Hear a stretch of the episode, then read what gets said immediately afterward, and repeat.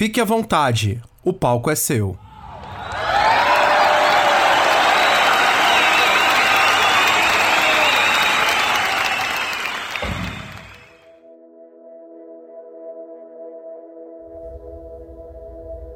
Oi, seja bem-vindo novamente. Pela sua cara, você deve estar ansioso por mais uma história, certo? Eu devo dizer que também fico assim mesmo com todos esses anos fazendo a mesma coisa, coletando e contando histórias, eu ainda fico emocionado com a potência que elas possuem, com a força que elas carregam. Essa em especial vai despertar algo novo dentro de você. Vai fazer você se enxergar de uma forma um tanto quanto diferente.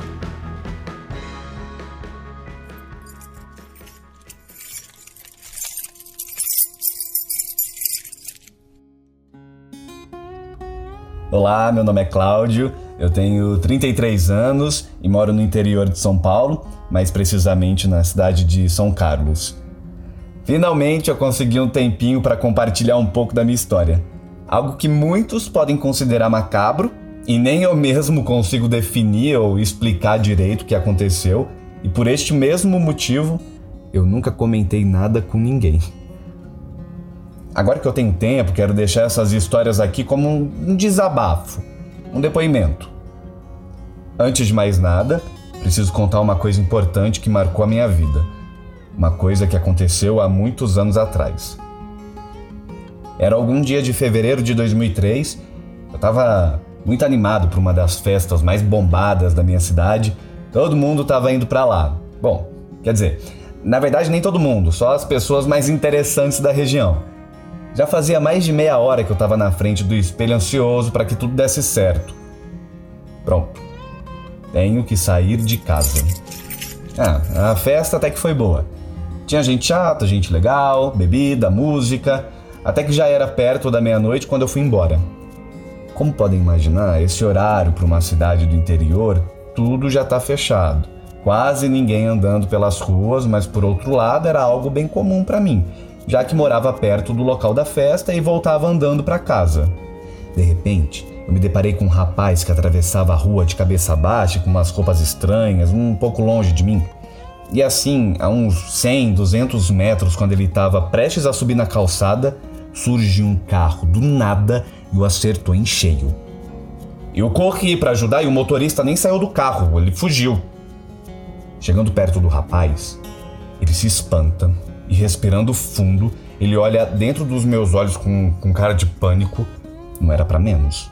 Algo terrível havia acontecido, mas não era bem um acidente o real motivo do espanto. Na verdade, o real motivo eu descobri anos depois. E naquela hora, eu não sei se por conta da reação dele, algo tomou meu corpo. Um calor subiu, eu não, eu não conseguia encarar aquele cara. Eu queria ajudar, mas era algo mais forte do que eu. Eu precisei largar ele ali. Eu corri. Eu estava muito agitado, nunca tinha visto algo como aquilo. Eu não sei se o cara morreu, mas eu. Eu fugi.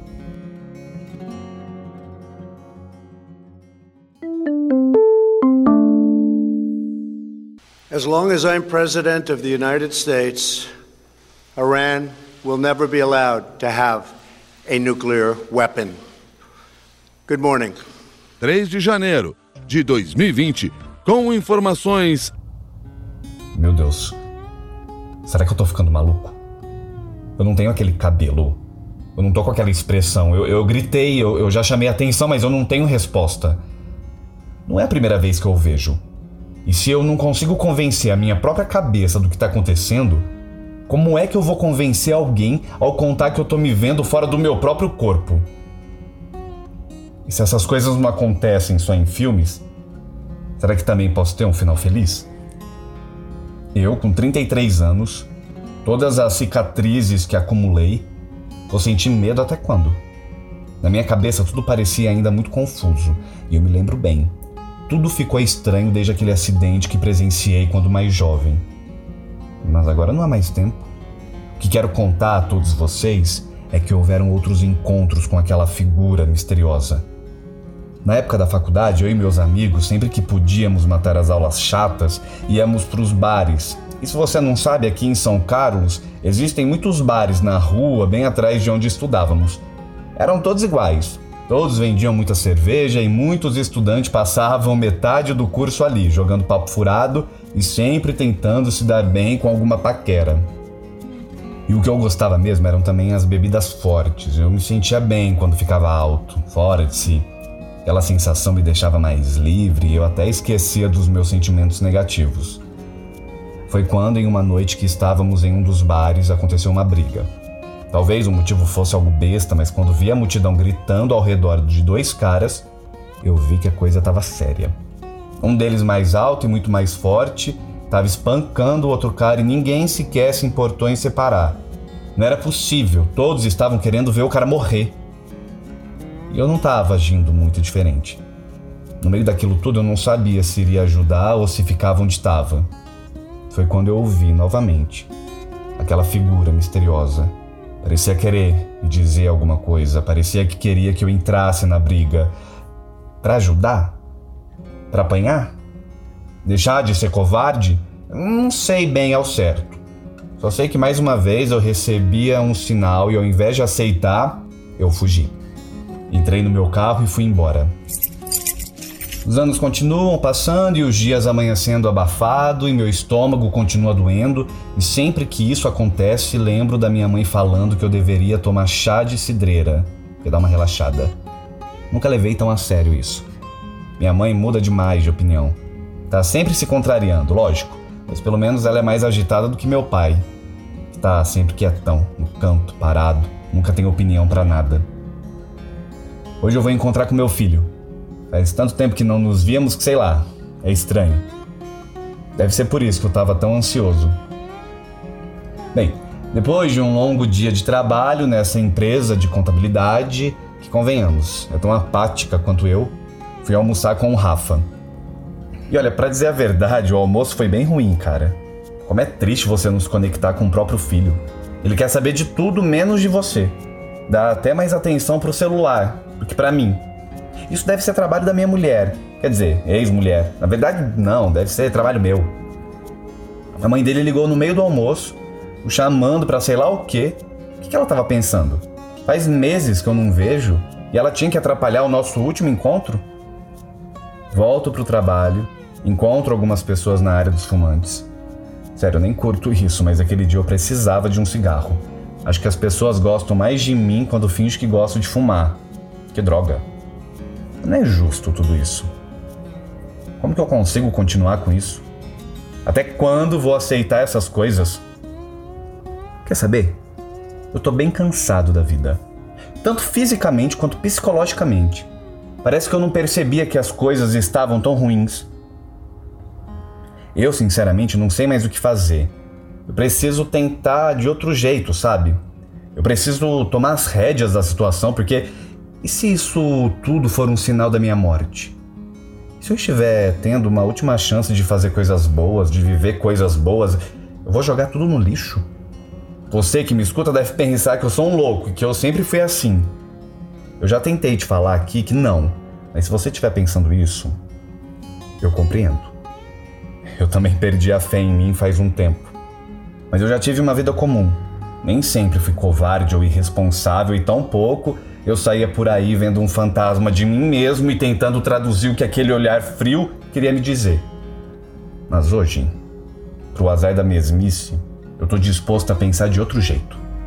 Você que me perdoe o linguajar, mas vá para o inferno esse medo. Eu preciso entender que no final do dia eu tô mais acostumado com a frustração do que com a vitória. Então, vamos ver se eu viro esse jogo. Eu sei que não sou o cara mais otimista dessa terra, mas hoje eu vou tentar fingir ser, para tentar parar de fingir viver. Sim. Depois daquele momento eu entendi tudo. Eu precisava mudar. Eu me transformei em uma pessoa irreconhecível. Quem convive ou conviveu comigo me dava pequenos indícios durante nossas conversas e alguns eram mais diretos. Nossa, como você mudou. Não era um tom legal, sabe? Eu achava que estavam implicando comigo, que tinham inveja de mim. Mas pensando bem, inveja do quê? A minha primeira decisão foi dar um tapa na aparência, fui ao barbeiro e fiz o serviço completo. Passei umas três horas lá. Cortei o cabelo, fiz a barba e até passei algumas coisas na pele. Nunca tinha feito todos esses processos, mas confesso que me senti bem. Saindo de lá, fui direto pro shopping, estava decidido a mudar e fiz isso. Comprei algumas peças de roupa que não faziam muito o meu estilo, mas queria me provocar, queria sentir a mudança. Pronto, consegui. Mas eu sabia que era só o começo. Cabelo, roupa, essas coisas são apenas detalhes. Agora é a hora da parte mais difícil. Eu liguei para minha ex-esposa e antes dela começar a falar qualquer coisa, eu pedi para que ela me escutasse.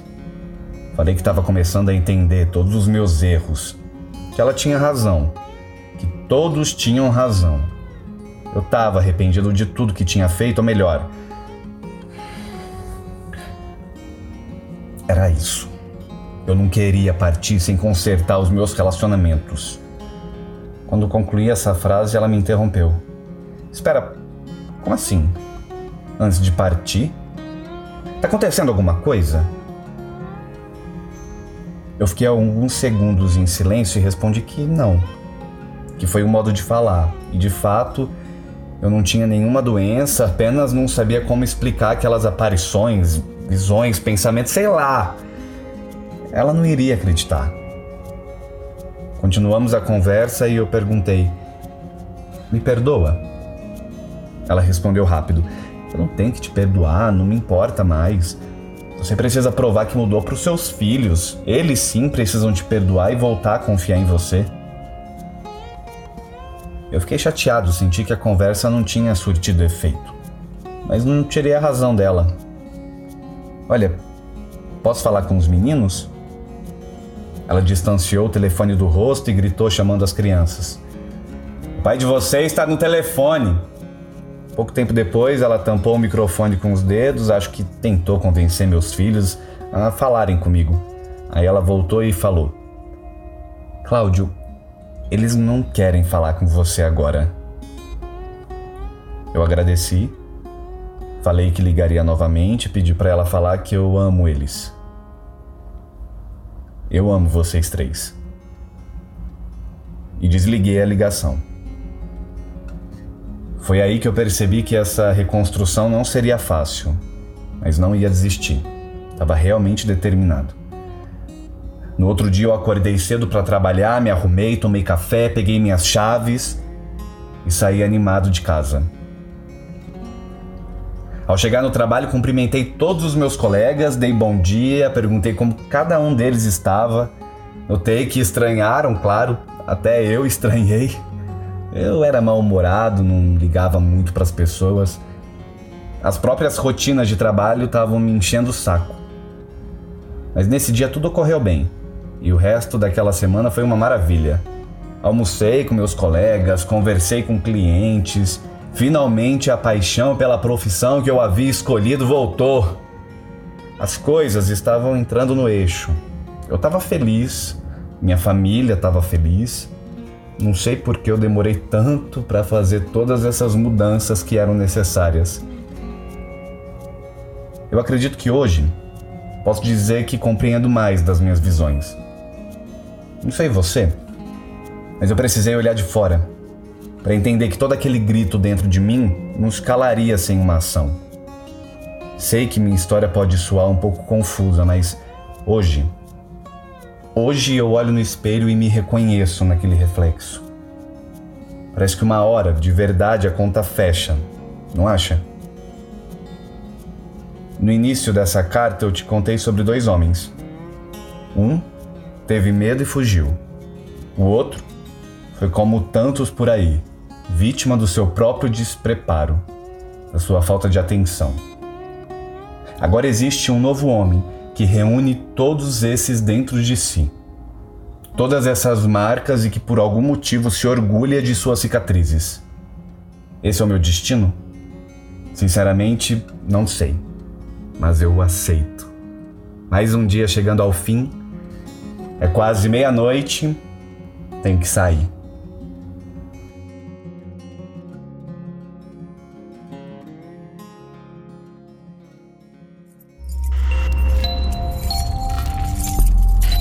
Este conteúdo é apresentado por Sal Podcast.